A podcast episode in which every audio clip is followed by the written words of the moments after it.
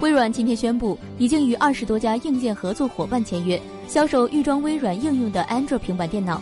这些应用包括 Word、Excel、PowerPoint、OneNote、OneDrive 和 Skype。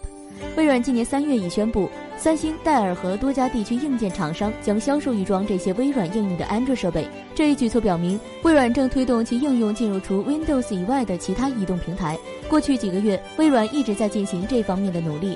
例如，面向 iPad、iPhone、安卓平板电脑和智能手机推出了免费的 Office 应用。